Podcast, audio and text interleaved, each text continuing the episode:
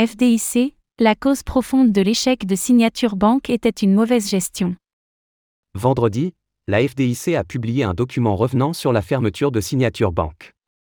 Selon elle, l'échec de la banque est dû à une mauvaise gestion et une croissance non maîtrisée.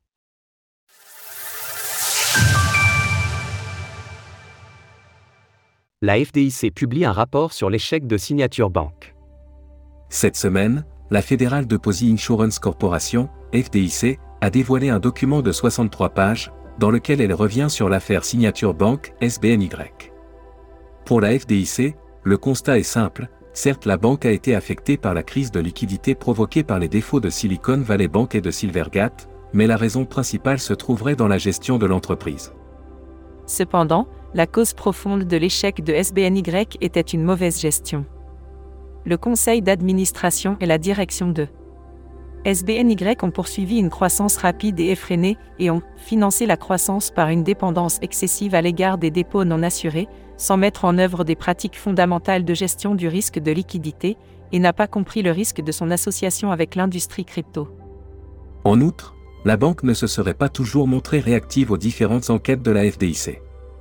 Pour mettre en lumière la croissance rapide dont il est question, Signature Bank est passé de 43,1 milliards de dollars d'actifs en 2017 à un plus haut de 118,4 milliards en 2021, soit une augmentation de 175%. De manière plus générale, l'agence fédérale rapporte que pendant que la banque a enregistré une croissance de 134%, la moyenne des autres établissements du secteur était de 33%.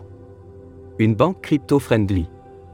Signature Bank était réputée pour son ouverture aux crypto-monnaies, et était d'ailleurs partenaire de plusieurs acteurs de l'écosystème.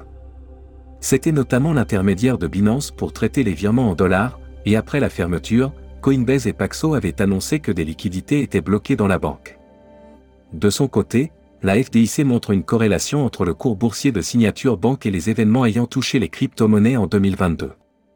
Si le graphique est parlant, rappelons tout de même que l'année 2022 a été catastrophique pour de nombreuses classes d'actifs, bien que nous ne puissions nier cette corrélation. Cours de l'action de signature banque. Au 30 septembre 2022, la branche Digital Assets Group représentait 23,5% des dépôts de la banque, et l'établissement informait en janvier dernier vouloir réduire cette exposition aux crypto-monnaies à 15%. De plus, la banque a fait face à une action en justice en février dernier, alléguant qu'elle aurait participé à faciliter les fraudes dont est accusé FTX. Nous connaissons la suite, les retraits des clients ont pris de plus en plus d'ampleur et Signature Bank a été fermée le 12 mars dernier par la FDIC. Cette dernière estime d'ailleurs que cette affaire pourrait coûter 2,5 milliards de dollars à son fonds d'assurance dépôt. Source FDIC. Retrouvez toutes les actualités crypto sur le site cryptost.fr.